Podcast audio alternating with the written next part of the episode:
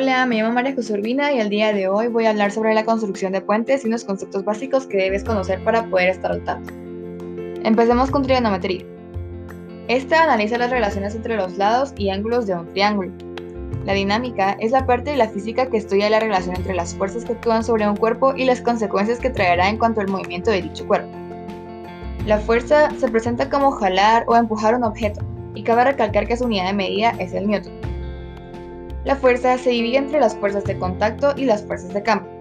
Las fuerzas de contacto son las que resultan del contacto físico entre los objetos, y las fuerzas de campo se denominan así por todas las fuerzas correspondientes.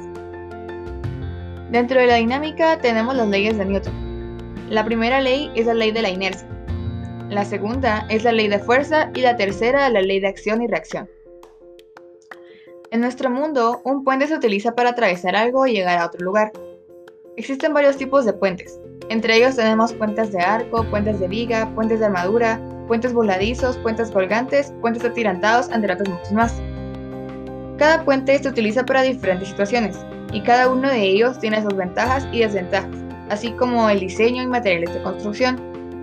Es importante mencionar también que para la construcción de puentes se utilizan figuras geométricas como triángulos, cuadrados o rectángulos, siendo el triángulo la figura más utilizada.